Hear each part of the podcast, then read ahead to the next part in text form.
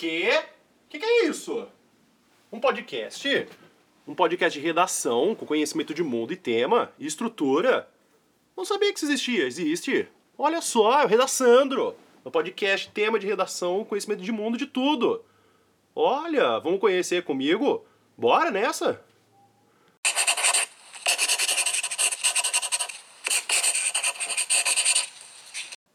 E de folha de rascunho, agora a gente vai explicar. O que é esse podcast? Para que serve? Bom, para você que não sabe, um podcast é um jeitinho de você passar seu tempo que você está fazendo alguma atividade, tipo lavar louça, tipo varrer o chão, tipo caminhar, com uma vozinha ou várias vozes, para você poder ter uma companhia. E aqui a gente vai falar sobre redação, a gente vai falar de conhecimento de mundo, a gente vai falar de várias coisas. E até falar também que o pessoal do Museu do Museu do Café de Santos respondeu uma mensagem, falei para eles que tinha lançado o episódio, eles agradeceram. Então, pessoal, quem ainda não ouviu o episódio do Museu do Café, ouve, tá muito legal. E agradecer o pessoal do Museu do Café por ter participado comigo e ter me ajudado a fazer esse episódio de podcast. E também agradecer a todo mundo que tá ouvindo, todo mundo que tá dando esse suporte. E também para poder explicar uma coisa. O Spotify ele não avisa, ele não facilita a minha vida para vocês poderem saber quando que lança. Bom, como saber então quando lança episódio de redação? Pelo menos toda semana a gente vai ter dois episódios. Eu tento lançar um terça-feira, eu tento lançar um sábado. Ah, mas eu não achei, o que, que eu faço? Bom, se você não achou, com certeza eu tô muito folgado.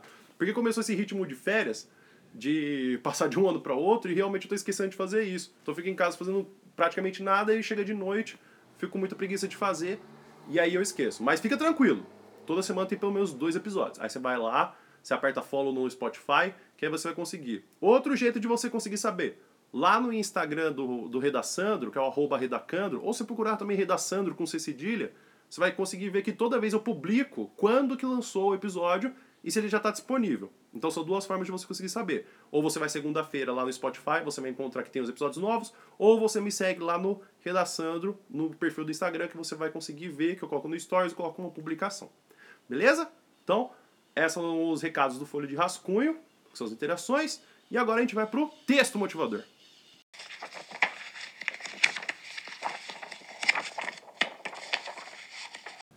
Bom, e antes de a gente conseguir entender a obra, vamos entender um pouquinho sobre o autor. Franz Kafka foi um escritor de língua alemã, autor de romances e contos considerados pelos críticos como um dos escritores mais influentes do século XX. A maior parte de sua obra, como a Metamorfose, o Processo e o Castelo, que são seus magnum opus, significa que são as suas obras-primas, está repleta de temas e arquétipos de alienação e brutalidade física e psicológica, conflito entre pais e filhos, personagens com missões aterrorizantes, labirintos burocráticos e transformações místicas. Kafka nasceu em uma família judaica de classe média falante de alemão em Praga, então pertencente ao Império Austro-Húngaro.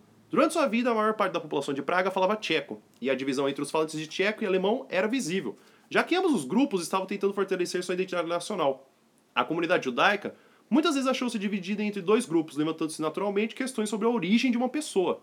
O próprio Kafka era fluente nas duas línguas, considerando o alemão sua língua materna. Kafka formou-se em direito e, depois de completar sua educação, conseguiu um emprego em uma companhia de seguros. Começou a escrever contos em seu tempo livre. Pelo resto da sua vida, reclamou do pouco tempo que tinha para dedicar-se ao que chegara a chamar de seu chamado. Arrependeu-se de ter tido que dedicar tanto tempo ao seu ganha-pão Kafka preferia comunicar-se através de cartas. Escreveu centenas de cartas para sua família e amigos próximos, incluindo seu pai, sua noiva, Felice Boy, e sua irmã mais nova, Otla Kafka. Tinha uma relação complicada e turbulenta com seu pai, o que teve uma grande influência sobre sua escrita. Tanto é que é uma personagem muito presente nas suas obras, como por exemplo Cartas ao seu pai e inclusive também na Metamorfose. Apenas algumas das obras de Kafka foram republicadas durante sua vida. As coleções de contos, considerações e um médico rural e contos como Metamorfose em revistas literárias. Preparou a coleção Um Artista da Fome para impressão, mas só foi publicada póstumamente, significa depois que morreu.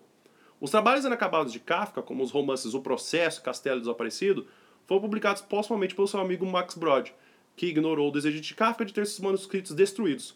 Albert Camus, Gabriel Garcia Marques e Jean-Paul Sartre estão entre os escritores influenciados pela obra de Kafka. O termo kafkiano popularizou-se em português como algo complicado, labiríntico e surreal, com as situações encontradas em sua obra. Então, com essa adição que a gente tem da introdução da biografia do que, que é a história da vida do Kafka, como a gente tem aqui no Wikipedia, que eu acabei de ler para vocês, a gente pode ter uma noção do que, que a gente pode esperar sobre o livro da metamorfose. Então, vamos acompanhar essa conversa comigo e o Marcati. Bora lá!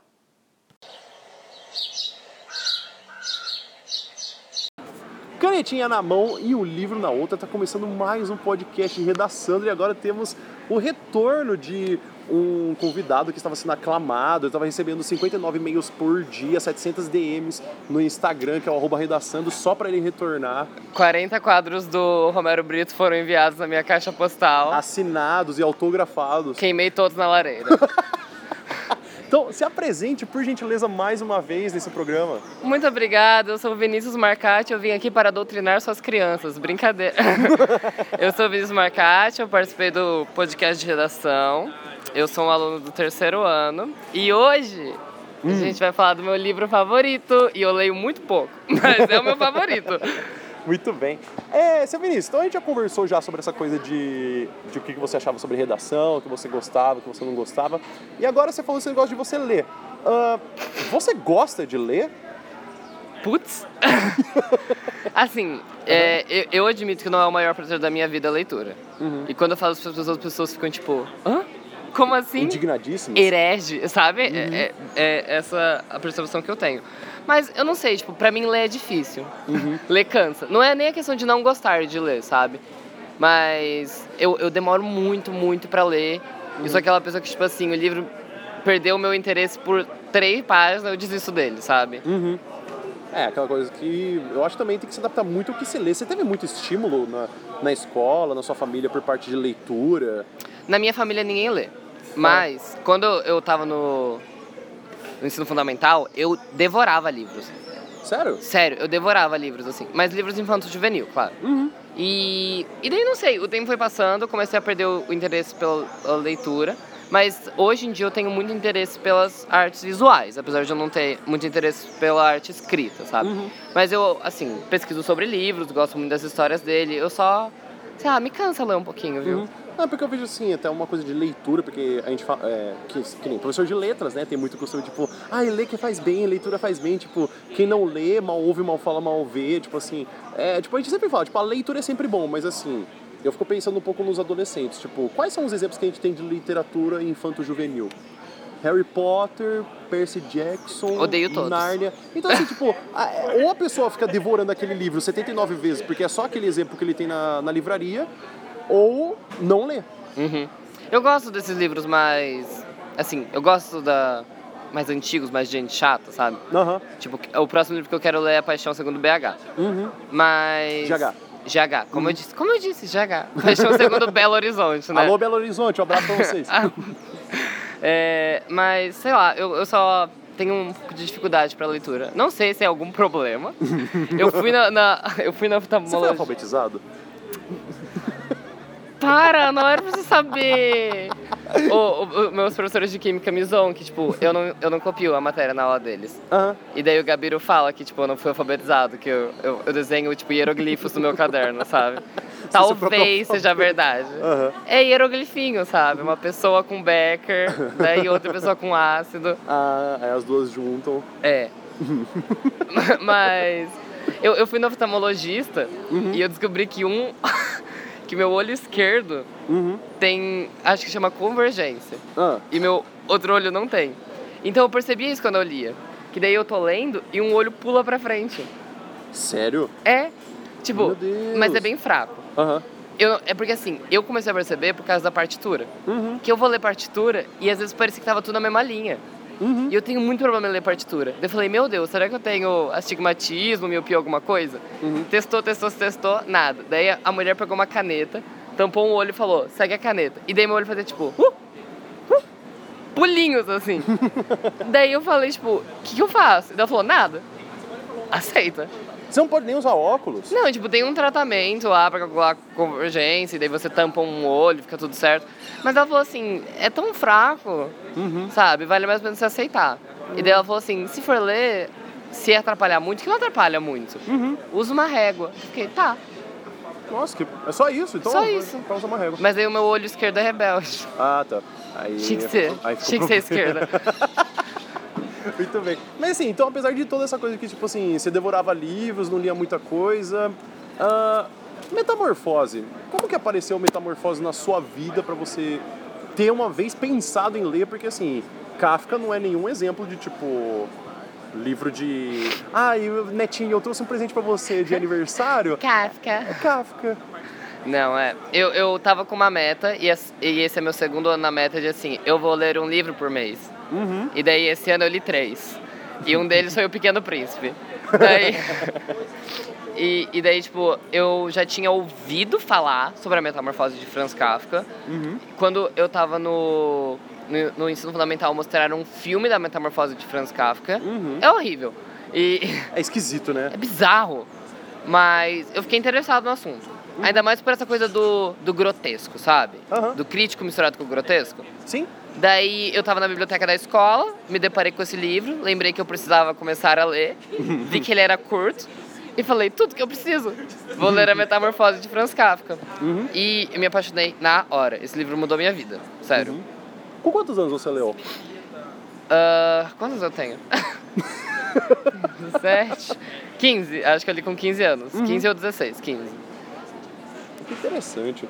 E muito bem, agora a gente vê todo esse panorama de como você foi introduzido à metamorfose.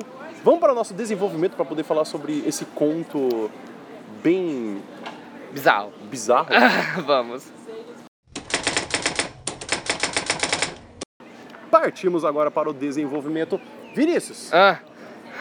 Nossa, você tá assustado. me assustei, tinha um sabiá me encarando, fiquei meio incomodado, mas ele já foi embora, ele já foi embora. Já foi embora. Ah, que pena. Volta, sabiá. É, tinha um sabiá me encarando. Por que ler Metamorfose? Essa é uma excelentíssima pergunta. Olha só. E eu vou começar lendo o primeiro parágrafo do livro, porque é o mais icônico de todos. Uhum. E daí, pra mim, se você ouvir isso e não quer ler o resto do livro, você tá errado. então. Você tem duas opções: ou você ouve ler, ou você não ouve ler. Exatamente. Olha só. Certa manhã, ao despertar de sonhos intranquilos, Gregor Sansa encontrou-se em sua cama, metamorfoseado num inseto monstruoso. Estava deitado sobre suas costas duras como couraça e, quando levantou um pouco a cabeça, viu seu ventre abaulado, marrom, dividido em segmentos arqueados, sobre o qual a coberta, presa a deslizar de vez, apenas se mantinha com dificuldade. Suas muitas pernas, lamentavelmente finas em comparação com o volume do resto de seu corpo, vibravam desamparadas ante seus olhos. O cara acordou e é um bizorrão. Eu preciso falar mais alguma coisa. Mas então, é. duas polêmicas que eu gostaria de apresentar. Primeira polêmica. Não se sabe que inseto que ele vira. É, não, e, e isso eu vou falar depois. Foi, Uhum. Bizorrão foi só método de, expressão. Uhum. Mas aí, outros motivos para ler. Esse livro, ele, tipo, eu acho que é a leitura fundamental pra vida. Uhum. Porque ele é um conto fantástico, que por si só já é muito divertido. Não sei se você já leu. Eu, eu acho que é uma história que, tipo, dá vontade de você continuar lendo. Dá. Mas ao mesmo tempo, ele. Ele traz umas analogias muito bonitas com o mundo real daqui. Uhum. E querendo ou não, você sai, tipo, do livro tendo uma percepção do Gregor completamente diferente de quando você começou. Uhum. E, e, e você começa a analisar coisas da sua vida de forma diferente. Então eu acho que ele é tipo um, um abre-olhos, sabe? Sim. E também tem aquela história daquela moça anjo que eu conheci na Praça da 15. eu preciso comentar, porque é a propaganda do livro. Uhum. Que ela era professora de matemática na universidade, tinha um aluno que não sabia o que queria da vida. Ela deu metamorfose pra ele, ele disse: "Ai, mas eu não leio". Daí ela falou: "Pena, lê esse". Uhum. e ele terminou a faculdade, cursou em letras por causa da metamorfose do Franz Kafka. Então, algo mais a ser dito? Precisa de mais alguma coisa? Só Não. quem não quer. Mas é isso, ninguém sabe qual que é o, o inseto dele. Uhum. Então, tem essa polêmica porque, inclusive, eu até tava conversando com a minha namorada e ela falou, tipo assim, ah, é porque ele, ele vira um inseto, não fala quem. É. E ela ficou tipo, não é uma barata? Porque, É. porque tem uma exposição em homenagem ao que, tipo assim, uma das grandes coisas que aparece é o insetão, que supostamente aparece uma metamorfose. Você tem análise, tipo, depois ela falando que tem ca- cada parte do corpo, mas não sabe se é uma barata, se é um besouro, se, se ele é grande, se ele é enorme, se ele é pequeno, não sei o quê. Minha amiga leu e ela viu uma aranha, porque ela tem muito medo de aranha. Aham. Eu li e eu vi. Eu não sei se você conhece o bicho. Eu vi um isopodo da primeira vez que eu li. Que é um bicho com uma coraça e vários negocinhos as- assim embaixo dele, que vive no fundo do mar. Ah, sei, sei, sei, sei. E, sei. e pra mim aquilo era uma definição muito mais sincera do que era. Mas eu acho que, tipo assim, o, o livro deixa vago de propósito pra você interpretar um inseto que mais te dá asqueiro, sabe? Uhum. O, o animal que mais te Mais deixa asco, meio. sim. É, mas. ah, Aham. É, eu acho que também pra- o, o, o que te deixa desconfortável e também pra deixar aberto, porque assim, ele não tá limitando que inseto que você tem que pensar. E até uma outra coisa, é, eu gostaria totalmente de, tipo, quando dou aulas e eu falo sobre Crônica de uma Morte Anunciada, eu sempre falo que é o Gregor Samsa e eu sempre confundo o nome da protagonista. Sempre, sempre. Tipo, eu, eu vou falar o nome, tipo, eu penso assim, eu sei que Crônica de uma Morte Anunciada não é Gregor Samsa, aí quando eu vou apresentar, então pessoal, o Gregor Samsa na Crônica de uma Morte É. Anunciada, toda vez, cara, é inevitável, mano. Eu me sinto muito bobo, mano. Desculpa a todos os meus professores de literatura que estão ouvindo isso e sabendo do que eu tô falando. Bom, é. Agora a gente vai pra análise disso aí. Por que um inseto, seu Vinícius? Muita boa pergunta. tá, a questão principal do livro é que, tipo, o foco do livro não é a trama do Gregor virando um inseto. Aham. E quanto mais você lê o livro, você percebe que, tipo, menos ele é um inseto. Uhum. Aquilo é, tipo, uma analogia à forma com que ele se sente e com que a sociedade vê ele. Uhum. É, tem várias interpretações pra isso, mas é mais a questão que, tipo assim, o inseto é um bicho que ninguém gosta. Uhum. Todo mundo não sente dó matando insetos. Aham. E daí a gente começa a analisar na nossa sociedade quem que a gente descarta aos montes, quem que são os nossos insetos. Uhum.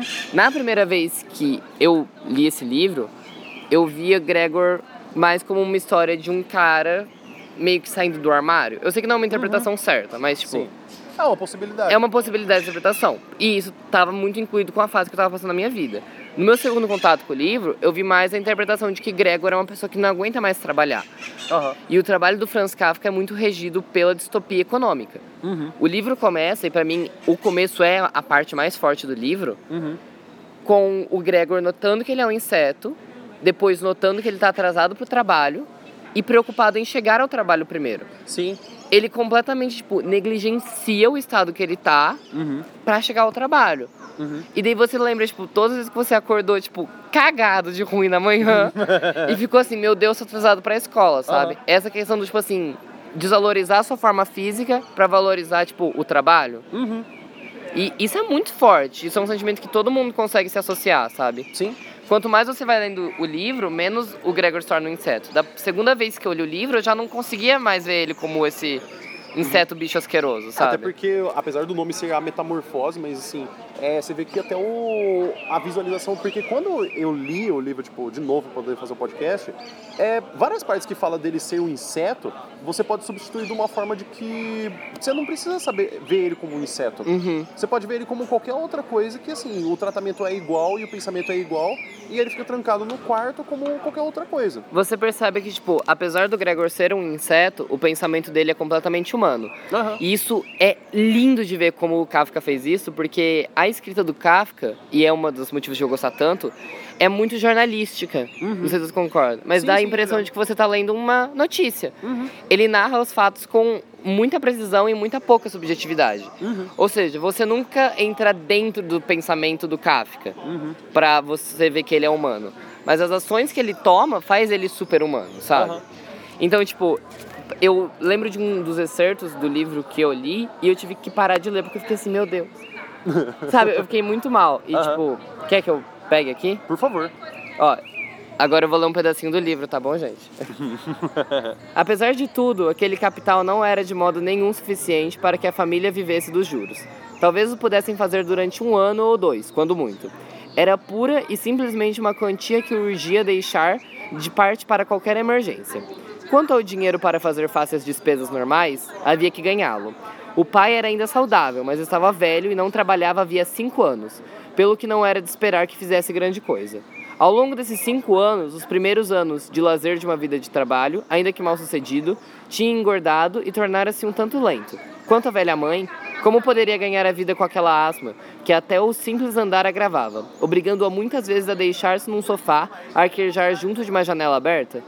E seria então justo encarregar do sustento da casa a irmã, ainda uma criança com seus 17 anos e cuja vida tinha até aí sido tão agradável e se resumia em vestir-se bem, dormir bastante, ajudar a cuidar da casa, ir de vez em quando a diversões modestas e, sobretudo, tocar violino?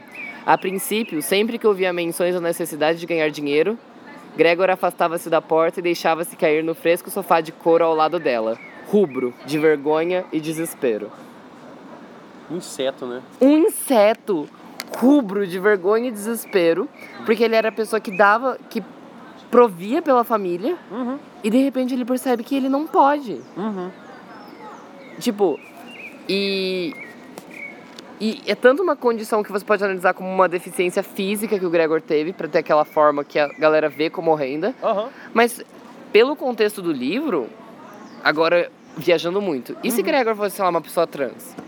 Sim. Ninguém ia aceitar mais ele no mercado de trabalho, sabe? E as pessoas iam ver ele como um bicho asqueroso. Uhum. Uma pessoa que passou por um acidente e agora Por um acidente. A- Ele carrega mais. Perdeu a toda. perna, perdeu um braço, desfigurou o corpo. ele carrega toda a culpa de não conseguir prover pela família. Ele sente empatia, ele sente pena. Só que a família não consegue sentir isso dele. Uhum. Pela forma que ele se encontra. Ele é um inseto aos olhos da família. É porque ele tinha um poder antes que agora, como ele com inseto, ele não tem, né? Aham. Então, assim, até porque, tipo, a justificativa de eles perceberem que, tipo, ah, mas o Gregor, ele tem que trabalhar, ele tem esse problema físico, porque, tipo, ele tem que fazer isso e ele ganha dinheiro pra isso, então ele tem essa desculpa. Só que quando ele não faz nada pela casa, sendo que o papel social dele é trabalhar e prover dinheiro pra casa, se ele não faz mais isso, então ele não vale nada, ele é Nada. pior que um inseto. Uhum. E outra interpretação que eu acho muito legal do livro, mas poucas pessoas param pra refletir sobre isso, é que, tipo, a gente acompanha no livro várias perspectivas que as pessoas têm sobre o Gregor. O pai, desde o primeiro momento, ele vê o Gregor como um inseto, não mais como filho dele. Sim, A mãe, a gente acompanha ela aos poucos, tentando entender. tem, te- é, perdendo a visão do Gregor como um filho e tendo cada vez mais a visão dele como um inseto. Uhum, Ela As- até tenta, né? Tipo, tem uma vez que ela tenta entrar no quarto, só que aí ela desmaia Sim. e não consegue. As duas pessoas que entendem o Gregor é a irmã, Uhum. que no final do livro não entende mais, mas tem toda a questão, tipo assim, no começo ela é uma criança. Aham. Então, tipo, as crianças entendem, sabe? Uhum. Só que o livro termina com literalmente ela amadurecendo, ela indo pro mercado de trabalho. E ela sorri com a morte do Gregor, sabe? Sim. E a segunda pessoa que entende é a empregada, não Ah. é? Sim. Porque a empregada tá numa condição de trabalho que o Gregor Gregor. tinha. Uhum. A empregada é tão inseto quanto o Gregor é inseto. Uhum. Isso é muito forte, sabe? Não, e assim, aí a gente pode, a gente pode analisar pra, tipo, assim, meu, inúmeras partes, tipo assim, mercado de trabalho, uberização. Então, assim, o processo de uberização, pra quem não sabe, dessa coisa de você ser sucateado no mercado de trabalho de uma forma que você vai trabalhar com aplicativo, você vai, tipo, não tem mais opções, você acha que você é o seu próprio chefe, mas assim, a sua jornada de trabalho ela é totalmente cansativa e explorada. E, e até, tem até o próprio nome do Uber, né, pra você poder falar desse processo, porque foi o que mais chamou a atenção. Porque você não tem direito trabalhista, você não tem seguro, você não tem garantia. E acontece isso também até com o YouTube, iFood, etc e tal. Ah, agora, outra coisa também que eu, que eu gostaria de perceber com, com você, ô, ô Vinícius. Você acha que é proposital essa figura do pai, mãe e irmã? Porque, por exemplo, você acha que seria a mesma coisa a gente ler esse livro com a imagem de o pai virando um inseto, ou uma mãe virando um inseto, ou uma irmã virando um inseto? Eu acho que, tipo, é, não sei se é proposital, mas lendo a outra obra do, do Kafka, que foi o, o Processo, eu li o Processo. Olha. Penei, hein? Mas eu li. É, você percebe que essas que são as duas maiores obras do, do Kafka, a terceira é Cartas ao Pai, mas é mais uma autobiografia do que um romance em si. Uhum. Você percebe que as duas histórias têm paralelos impressionantes. Uhum. O fim é o mesmo das histórias e o começo é o mesmo. Você já parou Aham. pra pensar nisso? Eles acordam e, e eles estão impostos a uma situação que não foi decisão deles, por uma força maior. Uhum. Gregor impostou um corpo e o Joseph impostou um processo. Sim. Então, tipo, a, é, é proposital no sentido de que o, o, o- Kafka, todo o romance dele parece ser autobiográfico. Uhum. Tipo assim, ele se via como um inseto. Aham. Então, tipo, eu, eu acho que seria diferente porque não seria uma experiência tão sincera. Uhum. Essa figura de, de pai cruel é muito comum em todos os romances do Kafka, sabe? Sim. E até no Cartas ao Pai você vê como o pai tratava ele mal. Então, tipo, faz sentido do primeiro momento do livro o pai ser a pessoa que duvida de, de Gregor, sabe? Uhum. Eu até, eu- quando eu fazia letras na, na Federal, tinha, eu fiz uma pergunta uma vez para minha professora Diana, né, de literatura, aliás, um beijo Diana, Hum. é, que eu perguntei, porque eu tava, le- eu, nessa época eu tava lendo algumas coisas do, do, Garcia Marques, eu li algumas coisas de, do, do Kafka e eu, eu tava nessa época e eu tava percebendo que assim, sempre existia essa coisa do assunto recorrente, né? Uhum. O, principalmente o Franz Kafka, que tem essa, essa, essa, neu- essa fissura pelo pai, Neura. né? E aí eu perguntei para eu perguntei com essas outras palavras, falei assim, ô professor, por que, que o Kafka tem tanta essa fissura e neura pelo pai? Ela falou assim, ó, fissura e neura é o ser humano que tem. O escritor ele tem um projeto literário. Eu achei a, a pergunta, a resposta curiosa, né? Mas eu fui Mas você já leu Cartas ao Pai? já. O tanto que o pai tratava ele mal, tipo, eu, Sim, eu não cheguei sim. a ler, mas eu fiquei tipo assim, mano, é óbvio que ele vai ter isso, sabe? Mas assim, é, é porque quando a gente vai falar de um projeto literário, que nem, por exemplo, o Machado de Assis, por que que ele tem uma fissura tanta por sempre colocar uma personagem feminina? Hum. Então, assim, é- esse negócio de fissura, a gente tem como, por exemplo, tipo, é um assunto que a gente não consegue falar. Mas quando a gente vai ter o escritor, meu, aquilo é um projeto literário dele. Então, tipo, ele vai escrever daquilo para que a gente possa perceber de todas as formas o que a pessoa tá querendo dizer. A imagem do pai é nada mais nada menos do que, tipo, reconhecimento. Então, assim, é a pessoa que, naquela época que o Franz Kafka estava vivo, é, o pai é quem provém o dinheiro na casa. Então, se você tem o reconhecimento do pai, você tem tudo. A partir do momento que você vai ter qualquer obra do Franz Kafka, que inclusive ele mesmo não tinha uma relação saudável com o pai, o projeto literário dele vai ser sempre o quê? Uma personagem principal que tem problema com o pai. Eu acho que, tipo, os personagens do Franz Kafka são muito reconhecíveis, sabe? Ele, claro que ele foi feito pra esse público ou jovem ou que tá, tipo, adentrando no mercado de trabalho. Só que ele sempre tem alguém pra você se relacionar nas histórias. Quando eu li, eu me relacionei muito com a irmã. Aham. Principalmente porque ela, tem, ela tinha 17 anos, na época que eu li eu tinha 16, 15 anos. Ela tocava violino e eu toco violino. E daí, tipo, a, uma das cenas que eu lembro marcadas, assim, gravadas na minha memória, é a cena dela tocando violino na, pros patrões da casa, não é? Sim, sim. E, daí o Gregor, ele sai do quarto, vai até lá e ele é completamente expulso e isso culmina na morte dele, sabe? Uhum. E daí tem toda essa questão de, tipo assim, quantas pessoas que a gente tinha um contato próximo e a sociedade forçou a gente a perder esse contato. Uhum. Você entendeu? Sim, sim. Tipo, o, o Gregor, ele, tá, ele passava por um momento difícil. E a irmã acompanhava ele com isso. Uhum. Mas ela foi lentamente tirada de perto do Gregor. Uhum. E todo adolescente já passou por isso.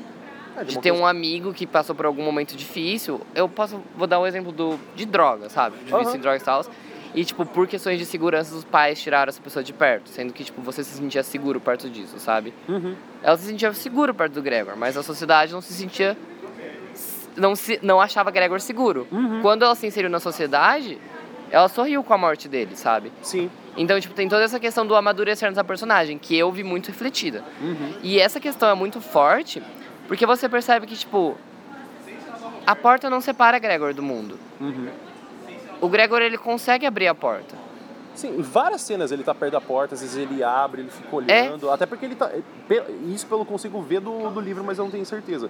Que pra mim a, a casa parece que, que é um sobrado. É, Porque assim, eu- às vezes eu fico achando que, tipo, ou a casa, tipo, assim, só tem um andar e ela é bem pequena, ou ela tem dois andares, mas assim, eu acho que tem dois andares porque também tem a cena que ele desce as escadas, mas Ah, assim. é, é que as casas naquela época também era muito esquisito, já viu? Uhum. Tipo, eu, o- no processo eu perdi, eu ficava perdido com a arquitetura de tudo que é canto. Nossa, na, na colônia penal é pior ainda. É? Na colônia, na colônia penal é um outro conto que ele fala sobre é, uma colônia penal, obviamente. Mas assim, ele vai falar sobre uma, uma- um, um negócio que é pra tipo, poder fazer, pra torturar e fazer pena de morte. Tipo assim, você não entende nada. Você tipo, lembra da- daquele furta d'água do processo? Falando? Mano, eu não tava entendendo mais onde eu tava naquela casa, se eu tava no teto, se eu tava embaixo, se eu tava em cima. Mas eu sinto que é um pouco da arquitetura da época e pra te deixar com essa sensação de confusão. Mas- que até pra deixar incomodado, né? Pra você ficar tentando É. pensar tanto, porque é, é o costume do, do romance, né? Se o romance ele fala tão bem, tão detalhado, que você, tipo, ah, agora eu entendi, e o conto é fantástico, tipo, mano, como que você vai explicar com exatidão um cara virando um inseto? Tipo assim, ele E acordou ele explica isso melhor que a arquitetura da casa. Exatamente. Mas.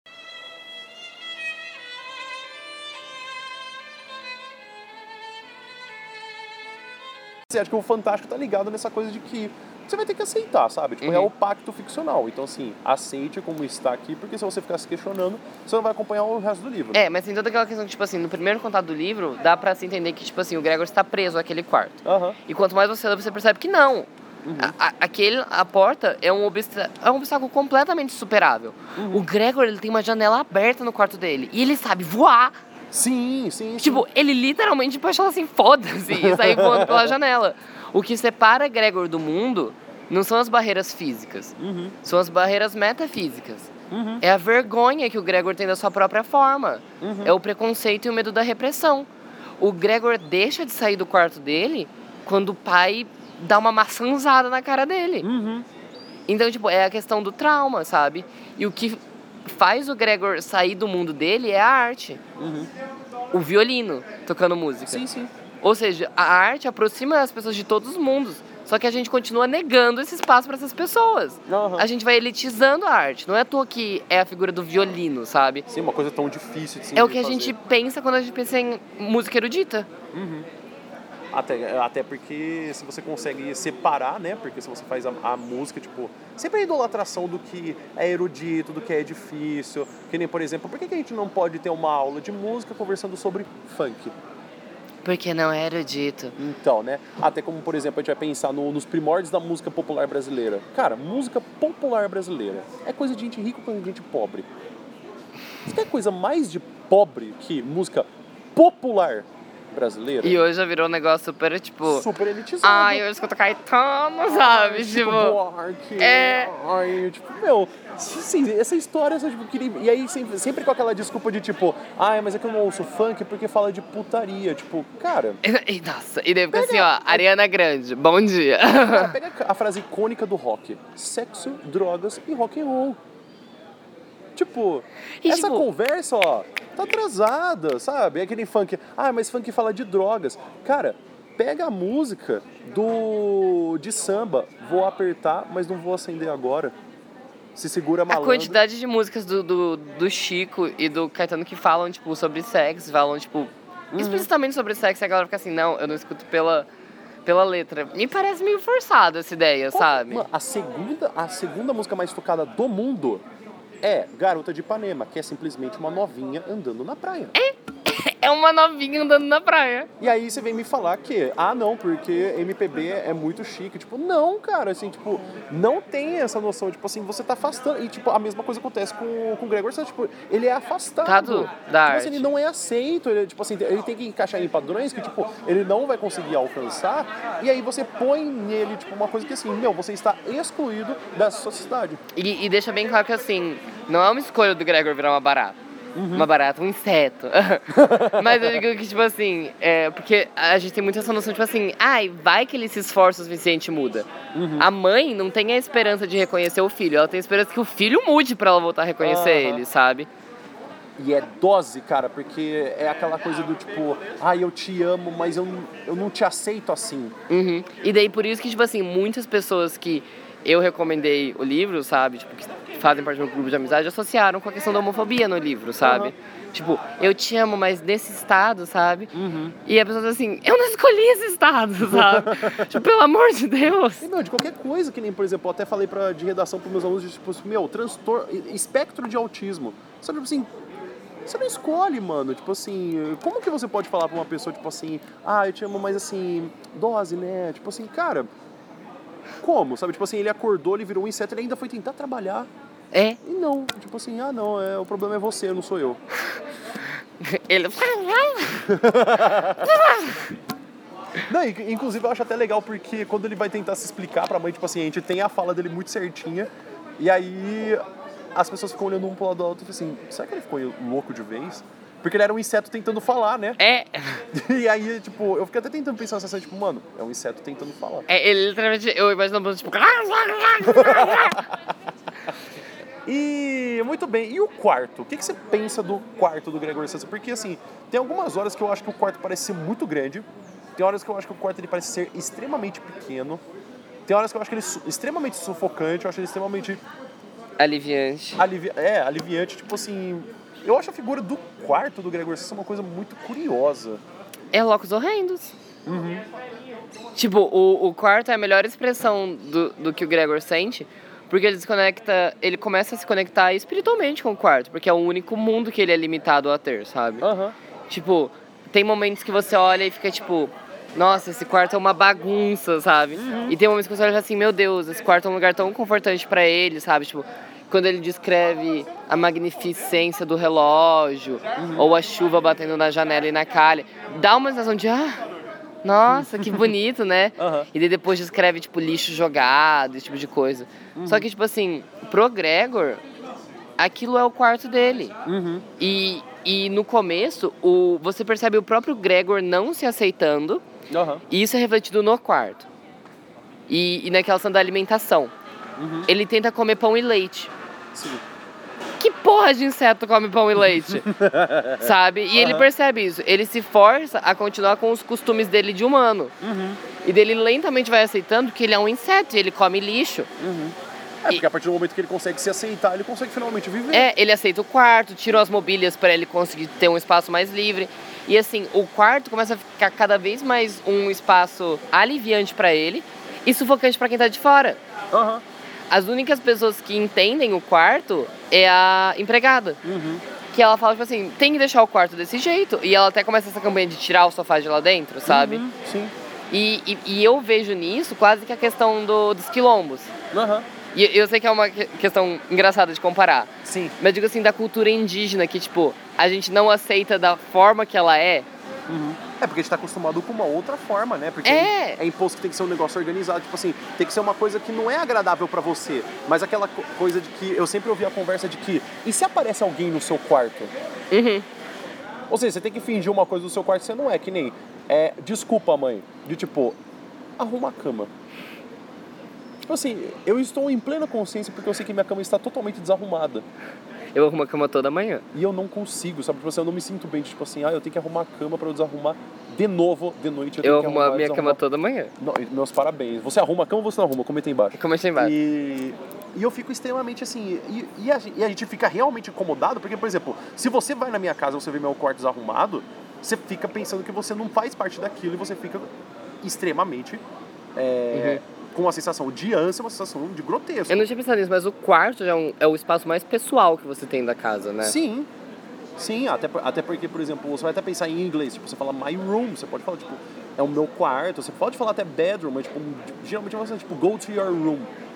É o, Tipo assim, é o your room, sabe? É, é o único cômodo da casa que é seu, você faz o que você quiser nele, ainda que tenha a vigilância dos pais, tipo assim, ah, porque você tem que arrumar sua cama, tem que arrumar seu quarto, mas assim, o lugar é seu.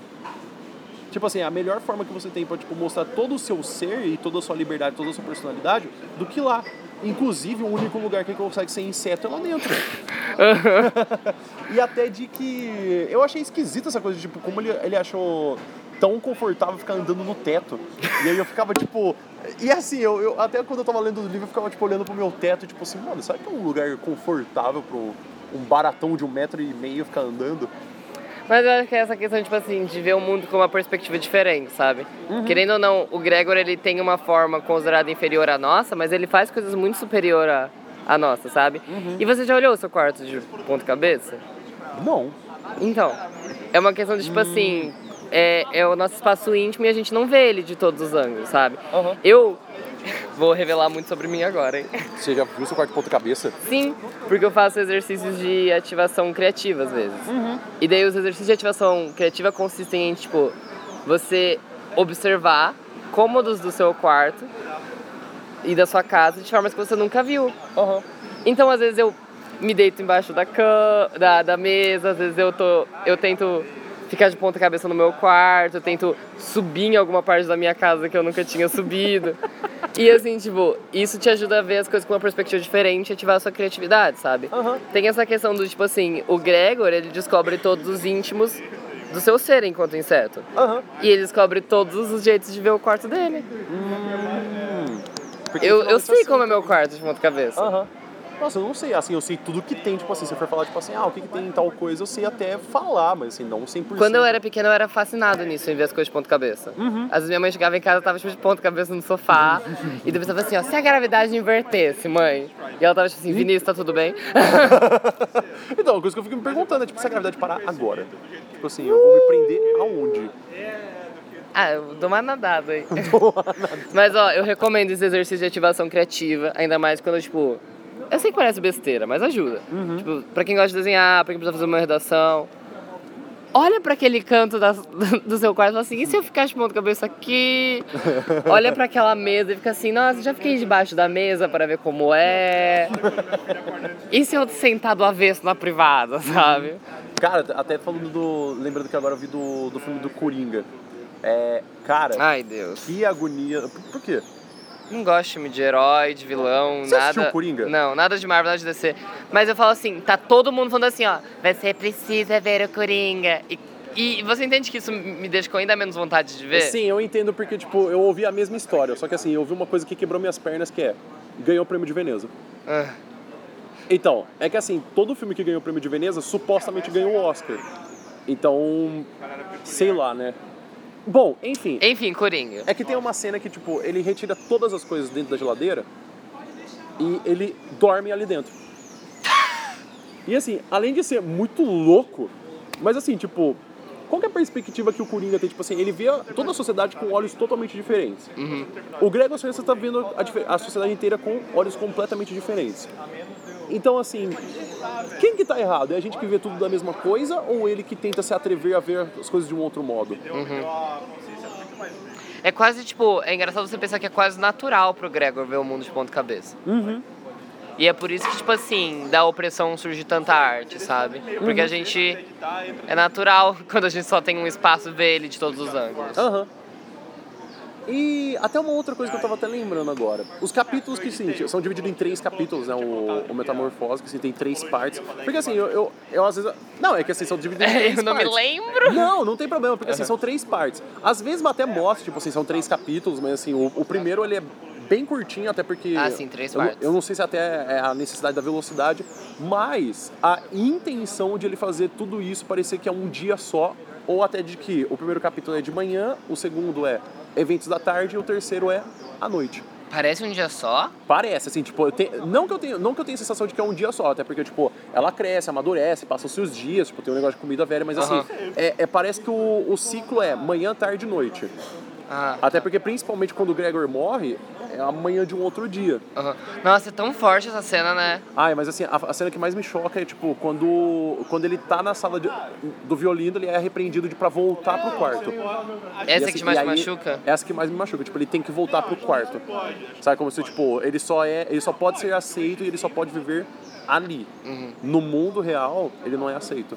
E o, me machuca muito a cena do.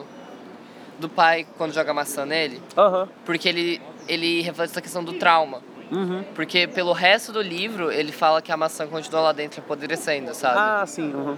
E eu, tipo assim, tem toda essa questão do grotesco que eu toda vez que ele escrevia aquela porra daquela maçã, eu tava assim, ó. Mas essa questão, tipo assim, a, a ferida não dura só na hora. A ferida dura pra muito tempo, sabe? Sim. Tipo, a maçã apodrece dentro de Kafka. Aham. E Kafka morre com a maçã dentro dele, mas ele morre de vergonha. Sim, sim, sim. É por isso que, é por isso que eu acho a, a última cena, de que quando é a, a morte de fato dele, que assim, nem eles mesmos sabem por que, que ela morreu, mas é que assim, tipo, ele vai lá, ele vai no escuro da noite, tipo assim, pressupostamente para que não é para ninguém ver ele. E aí ele é visto, ele é repreendido por ser visto, porque assim, ele não ia ser nem entendido pelos patrões do pai dele, ele não ia ser nem entendido pelo pai, porque o pai foi totalmente violento, mas assim, a única gota de esperança que ele tinha era a irmã. Porque assim, a irmã entendia ele. E quando ele olha pra irmã, a irmã não olha pra ele. E aí, tipo assim, tudo que ele podia se segurar naquele mundo, que era o mundo real, que assim, ele tava tentando sair daquela bolha que era o, o quarto dele, aí não tem mais nada. Ele Ou seja, só morre. ele só morre porque assim, não é nem a opção dele, tipo assim, eu não participo desse mundo, né?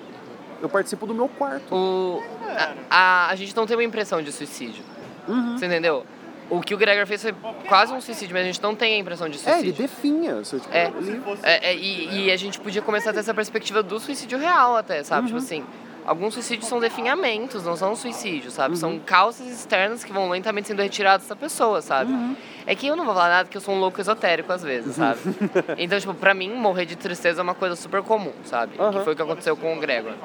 Mas eu digo, tipo assim, o, o que te machuca no livro é que você começa distante do Gregor e próximo da família, Aham. porque você começa a sentir o desespero dele, e no final, é, do mesmo jeito que o Gregor sente que a última pessoa foi tirada dele, você sente a última personagem que você confia sendo tirada de você. Sim. Porque a irmã sorri quando ele morre. Aham, E você não se sente traído quando você leu Sim. aquilo? aham. Tipo, você termina o livro Não, eu me senti totalmente. Mano, eu queria jogar o livro no, no chão. é com a sensação de que o Gregor tem, sabe?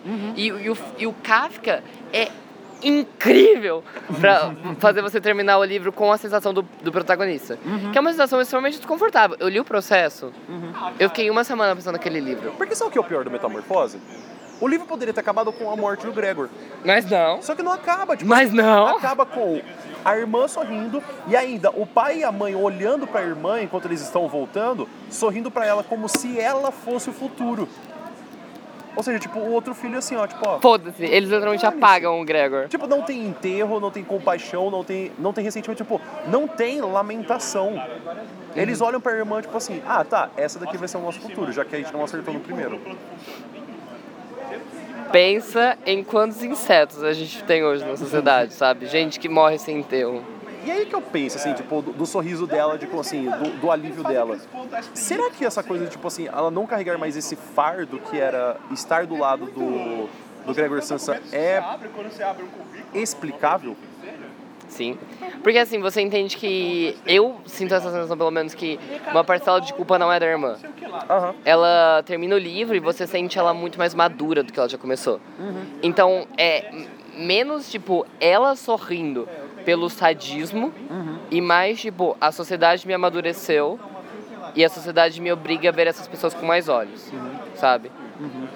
E até também eu, eu penso, é porque eu tenho a questão do tipo do sorriso como uma quebra de expectativa, né? Aham. Então assim, ela tava defendendo, defendendo, defendendo, e assim, quando ele morre, ela não esperava que ele fosse morrer. Tipo assim, eu acho que assim, nenhum dos membros da família fosse esperar que, tipo assim, algum dia o Gregor Sansa iria morrer. Uhum. Porque assim, eles não confrontavam, eles não viam, tipo assim, não sabiam da saúde que ele tava vivendo, não sabiam nem da maçã que tava presa nas costas dele. Então assim, quem dirá saber que, tipo assim, qual que. Qual que era o estado de vida dele pra falar assim, tipo, não, o Gregor Sansa daqui a pouco ele vai morrer. Tipo, é só aguentar mais um pouco. E aí que tá, tipo assim, o sorriso é tipo, meu, eu não esperava. Uhum. Ah, eu só sei. Aquele sorriso é- me, me deixa muito magoado. Eu, não- é, eu acho que você ficou com a mesma coisa, né? Sim, eu fico muito magoado e incomodadíssimo com É, Ela livro. só fica assim, ó, quê?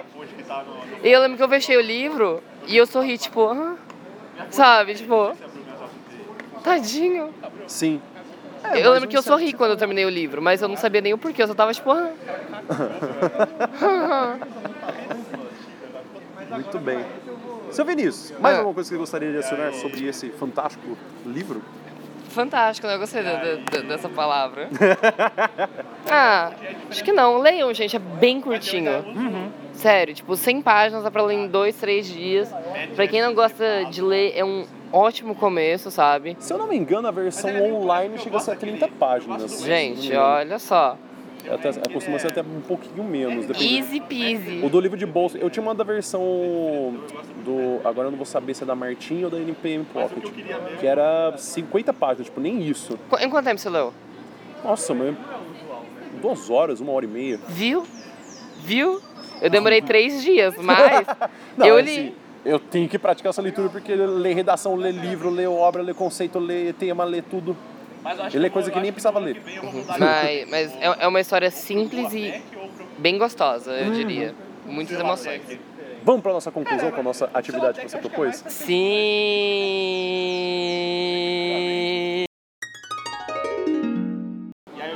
Partimos agora para a nossa conclusão que tá acabando o podcast. Ah. Ah. Mas vai ter mais episódios. Ê. Inclusive, seu Vinícius, você está muito mais convidado para gravar próximos episódios. Eu sei, né? É brincadeira, é brincadeira. Então tá bom. Seu Vinícius, a interação que você falou, você pode explicar para o nosso ouvinte? É claro, eu disse assim, não usem. Fim. É brincadeira. Teve um podcast, acho que foi o o primeiro sobre Rei Leão, alguma coisa assim, Aham. que tacavam um tema pro Alessandro e ele sempre fazia Rei Leão encaixar nesse tema. Aham. Eu trouxe aqui uma pilha considerável de redações, Cara, depois mas é muita ver. redação aqui. Eu, tipo, E- Ele teve que juntar num clips. E em todas eu usei a metamorfose de Franz Kafka. Aham. A metamorfose de Franz Kafka é o meu go-to, assim, de redação. Tanto que, na redação do Enem do ano passado, que eu tirei 920, aí, meninos? Eu usei Franz Kafka Sério? no parágrafo de desenvolvimento. Uhum. Então a gente vai fazer uma brincadeirinha. E olha que assim, eu vou tentar. Qualquer coisa, se não der, não deu. Aham. Onde o Alessandro vai me tacar um tema Ai, e eu vou mostrar jeitos de usar a metamorfose nesse tema. ok. E daí, se eu já tiver a redação aqui, a gente vai procurar ela aqui. Aham. Muito bem. Eu tô, eu tô abrindo o Enem pra depois mostrar o espelho de redação. Ok. May I, posso? Pode. Muito bem. O tema que você vai, fazer, vai falar agora com metamorfose vai ser sistema prisional. Oh meu Deus, não tenho aqui. Basicamente, a, a ideia é que dá pra se falar sobre metamorfose e o sistema prisional. A gente associa as pessoas que cometeram um crime como o Gregor na metamorfose. Basicamente, por uma escolha delas, elas perdem a forma humana, sabe? E assim, tem toda a questão, tipo assim, por mais que Gregor tente se reingressar na sociedade, as pessoas não conseguem ver mais ele como humano, sabe? A gente pode dizer que da mesma forma que Gregor é discriminado pela sua forma física, apesar de continuar sendo humano, as pessoas são discriminadas pelos crimes que elas cometeram, apesar de continuarem sendo humanas e terem uma possibilidade de reingressão, sabe? Do mesmo jeito que o Gregor não consegue escapar do próprio corpo, a gente não dá para essas pessoas a oportunidade de escapar dos seus erros passados. Muito bem. Se eu não me engano, essa redação, esse tema de redação ou foi ou da FAMEMA ou da FAMERP de, do ano passado, do ano retrasado, que é a falha da lei de cotas para deficientes em empresas. Assim, só para dar um panorama, a lei de cotas é que presume que a cada 100 funcionários, é, 2 ou pelo menos 5% você tem que ter pessoas que têm algum tipo de deficiente, deficiência física. Então, por exemplo, alguém que tem alguma deficiência é, motora, alguma, algum membro que é ausente, enfim. A questão que dá pra falar é a seguinte: a, a reinserção de Gregor na sociedade também tem a ver com os espaços físicos que eles se encontram. Não adianta alimentar pão e mel pro Gregor como um inseto, porque ele não consegue digerir isso. Não adianta ter o armário e o sofá no quarto dele, porque Aham. ele não consegue utilizar essas coisas, ele esbarra naquilo. O espaço que Gregor se sente melhor é um espaço próprio dele, onde ele come uma comida de inseto e ele tem o teto para ele subir. Aham. A mesma forma que, tipo assim, se a gente pegar essas pessoas que são vistas aos olhos da sociedade como Gregor e tacar em ambientes onde elas não estão especializadas numa tentativa de olha só como estamos sendo bonzinhos integrando essas pessoas, isso não adianta. A gente precisa garantir que essas pessoas tenham espaços específicos Aham. onde elas possam desenvolver suas profissões com todos os aparatos que elas precisam, do mesmo jeito que Gregor precisa ter o quarto dele, sabe? É basicamente isso. Muito bem. Faz sentido? Faz, Ok. totalmente. Ah, agora um outro tema, então, vamos ver, um que meus alunos não gostaram de fazer. Mobilidade urbana. Ai, eu acho que eu usei. Você Peraí, usou? eu acho. É. Mobilidade urbana no Brasil. Olha lá. Aqui, ó. Ah, eu preciso falar minha tese antes, né? Uhum. A tese foi: odiernamente, no contexto urbano, o deslocar ganha outra dimensão, ao ser o problema. Assim, a dificuldade de mobilidade nas cidades representa um reflexo de, mazel- de mais mazelas sociais, como má gestão e desigualdade. Aham. Então eu falei que o problema da mobilidade urbana está relacionado à má gestão e desigualdade. Daí no meu segundo parágrafo, que foi sobre desigualdade, eu falei, em segundo lugar, a problemática da mobilidade urbana reflete em microcosmo a desigualdade social. É indubitável a cultura da segregação presente no meio urbano, expressa no macrocefalismo da, per- da periferia e na condominização da elite. Em consequência, como na metamorfose de Franz Kafka, esses processos exclusivos geram desordem nos locais instalados, estabelecendo obstáculos no acesso de certas áreas e causa mobilidade. Portanto, a garantia de políticas inclusivas colaboram na infraestrutura do transporte. Se as pessoas não tivessem tanto medo de passar dentro do quarto do Gregor, eles não teriam um problema de onde coloca o sofá e como faz pra mover pra cá e pra lá, sabe? Era sim. só aceitar aquele espaço como mais um espaço de casa. Aham. Muito bem, vamos mais um. Ó, vamos mais dois. Não, mais dois. essa, Ó, essa, foi você foda. caprichou. Caralho. Ah, limites do humor. Fiz também. Tem? Aham. Ó, O humor tem limites? Tá aqui, ó. ó. Vamos lá então. Peraí que caiu o clips. Ó, vou ler minha tese antes, né? Aham. Paralelamente, o humor é a ofensa do... É... Aqui, ó. Para evitar a concretização desse questionamento... Eu coloquei. Paralelamente, o humor é a ofensa do outro? Pergunta. Aham. Para evitar a concretização desse questionamento, é necessário estabelecer limites. Todavia, todo tópico pode ser humorístico. O que restringe o resultado final da piada é a sensibilidade com que é tratada. E daí eu disse assim, ó. Em concomitância, o limitante do humor é a sensibilidade com que a temática é tratada. É, essa determina a obtenção do efeito humorístico. É indubitável que alguns tópicos exigem uma cautela maior que em sua preparação. Por isso, certas realidades são evitadas no humor ou usualmente apresentam efeitos nocivos em suas entrelinhas. Entretanto, nada impede que uma inteligente e engraçada reflexão seja formada com tais temas. Aham. Gregor, metamorfoseado em sua forma de inseto, prevalece sendo em sua essência Gregor, porém apresenta-se grotesco. Assim se dá o impacto de um humor mal formulado, distópico e insensível. Logo é necessário um, cuidado na formulação e contextualização do humor para garantir a ausência da ofensa.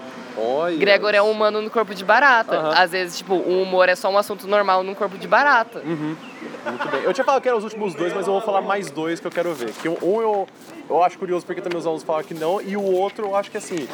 Eu não sei se é possibilidade de Enem, mas eu fiquei assim, hum, talvez. Ok. Educação financeira e crise econômica. Puta, não tenho. tá, mas a questão é o seguinte.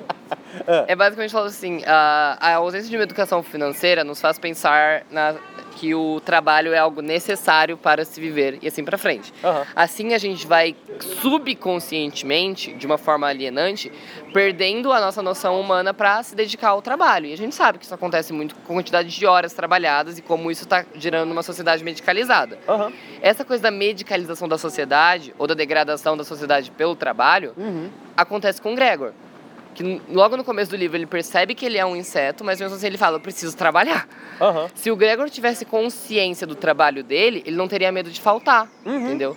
Então, tipo, é, tem toda uma questão, tipo assim, a educação econômica é necessária pra gente não criar uma sociedade alienada no trabalho. Hum, Agora o último que eu quero ver, vamos lá. Amamentação. Gregor não pode tomar leite. Ele é um inseto. Fim. Como Refutado. assim amamentação? Eu preciso, de, Amamentação. eu preciso de uma linha inteira. Ok, os desafios do aleitamento materno no Brasil. Porque assim, é, houve uma, uma mudança de uma lei, né, é que assim, sempre também para ajudar o pessoal do que tá ouvindo, a, que assim, eu- a- a- geralmente quando você tem a apresentação dos textos motivadores, há uma apresentação de às vezes alguma lei, alguma coisa que mostra como fato histórico, tipo assim, ó, esse tema está, tendo- está sendo tratado de uma outra forma. Uma delas foi a mudança sobre o aleitamento materno. E eu acho até um bonito o nome aleitamento materno, eu tive que procurar, né? E aí eu Hum. fiquei- fui ver e a amamentação. Tá bom. Tem toda a questão, tipo assim, a amamentação continua sendo um tabu, porque a gente criou o corpo feminino pra ser sensual. Aham. Então, tipo assim, quando tem uma expressão de um corpo nu ou com uma parte que é considerada tabu mostrando de forma não sensual, a sociedade fica incomodada com isso. Aham. Do mesmo jeito, o Gregor ele incomoda não pelo que ele é, porque tipo o Gregor faz certas coisas que é necessário para ele viver, como regurgitar a comida dele. Só que tipo assim, a, a gente é ensinado de tal forma a ter medo do Gregor. Então, basicamente falando assim, as mulheres que amamentam e fazem isso como necessidade para sobrevivência são vistas com mais olhos, do mesmo jeito de que Gregor é visto com mais olhos só pela forma dele. Em essência, o Gregor não tem nada de errado. Em essência, amamentar não é nada de errado. Só basta ensinar a sociedade a aceitar esse tipo de visão. Faltava a família aceitar Gregor e faltava a sociedade aceitar as mulheres que amamentam. Ó, ficou aí todo, todo fingindo que. Ah, nice. Ficou todo fingindo que não podia fazer e acabou fazendo, né? Eu fiquei chocado que tinha mobilidade, que eu não me lembrava. Muito bem. E assim, gente, eu acho que só essa interação pra mostrar que exemplificação, meu, nada melhor do que você poder usar uma exemplificação, assim como o Vinícius usa de metamorfose e eu uso de Rei Leão, que use uma coisa que você fique muito confortável, você consiga ver em vários temas. Abra sua folha de redação, já tenha em mente. Chega lá na redação, é a dica que eu uso. Com uma coisa assim que você já tem certeza que você gosta de usar. Que o do Alessandro é o Rei Leão e o meu é a Metamorfose. E eu juro que eu abro a folha e a primeira coisa que eu pensei é onde eu posso tacar a Metamorfose? Porque daí você já, tipo, já dá de cara em uma coisa. E daí eu sempre escrevo, tipo, no, no meu esqueleto de texto, dois exemplos e escolho um entendeu? E daí, tipo, às vezes é o Metamorfose, às vezes é um outro que eu pensei, mas daí eu, eu tomo o norte do Metamorfose pra ir. Ó, agora pra vocês falarem que a gente só tá falando de tema que não existe, eu usei a Metamorfose no Enem do ano passado. O Enem, Enem. Então, o tema era manipulação do comportamento dos usuários por meio de controle de dados na internet. Aham. E daí, ó, eu vou ler a tese antes. A tese era, odiarnamente automatiza... É... Ai, meu Deus, me perdi. Odiernamente, a automatização modela os conteúdos virtuais conforme a preferência e atua como sutil perda de autonomia. Daí no meu primeiro parágrafo eu falei do Rei Midas, que quanto mais a gente se cerca de coisa que a gente gosta, mais a gente se aliena. Uhum. E no meu segundo parágrafo eu falei sobre os trending topics. Uhum. E daí eu usei como exemplo a metamorfose. Em segundo lugar, o sistema virtual desfavorece o pensamento divergente.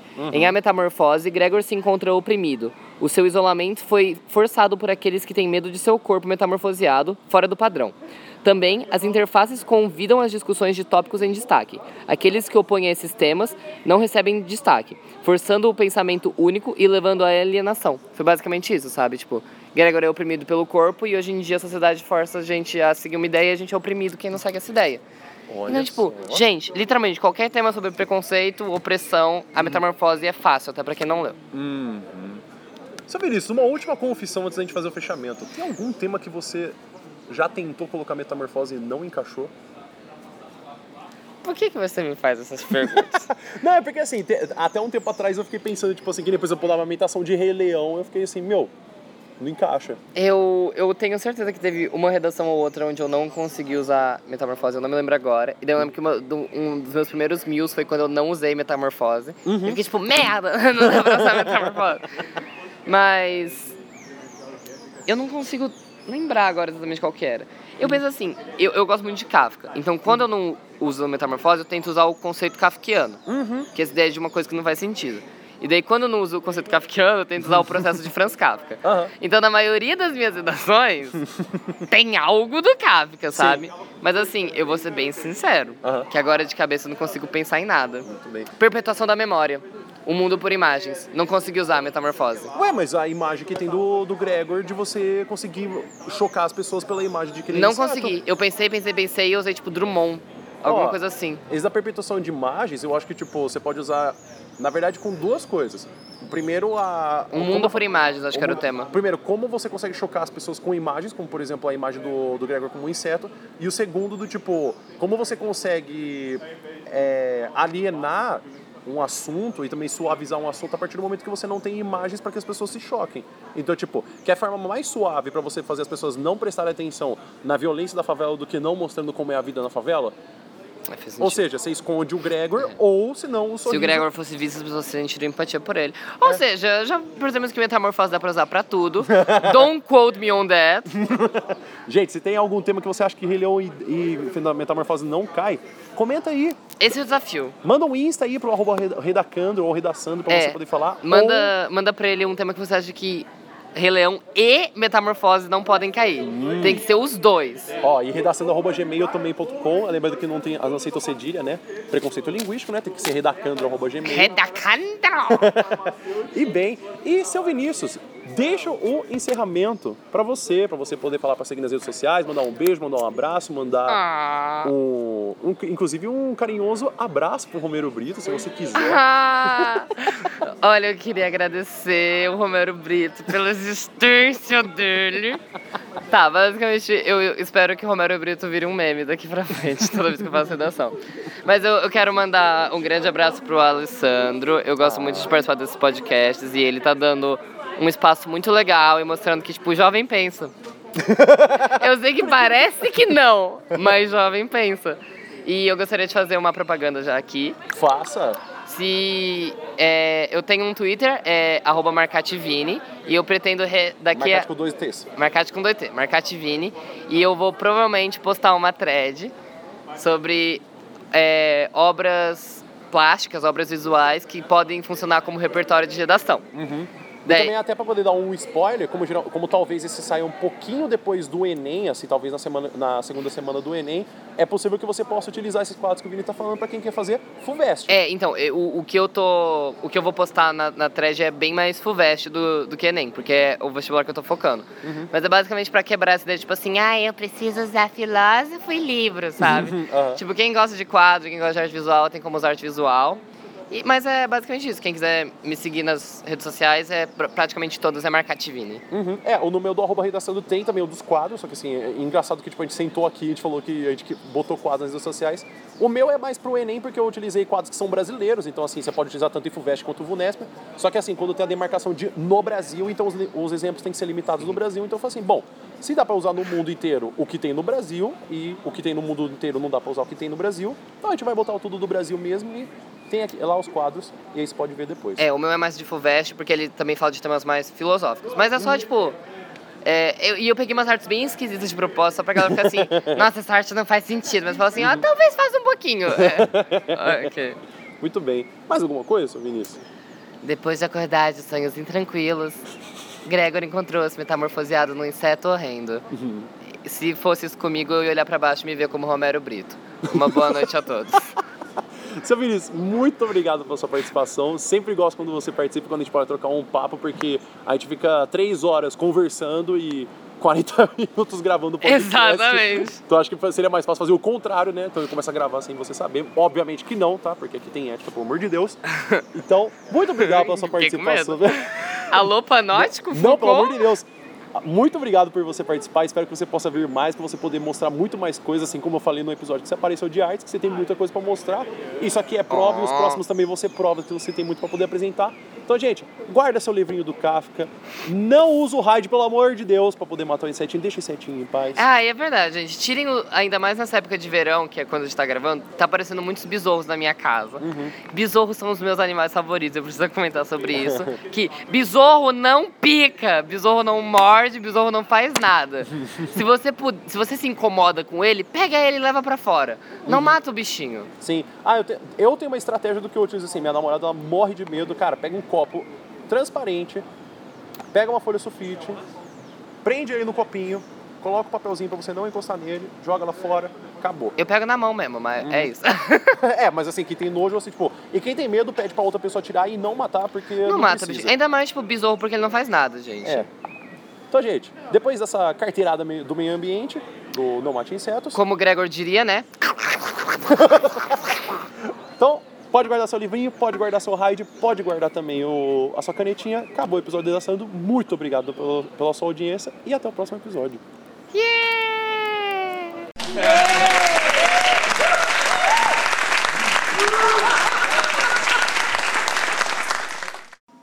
Se você gostou desse episódio ou você gosta do programa do Redaçando, compartilhe com os colegas. A gente tem no Spotify e também a gente tem no aplicativo da Apple do Podcasts.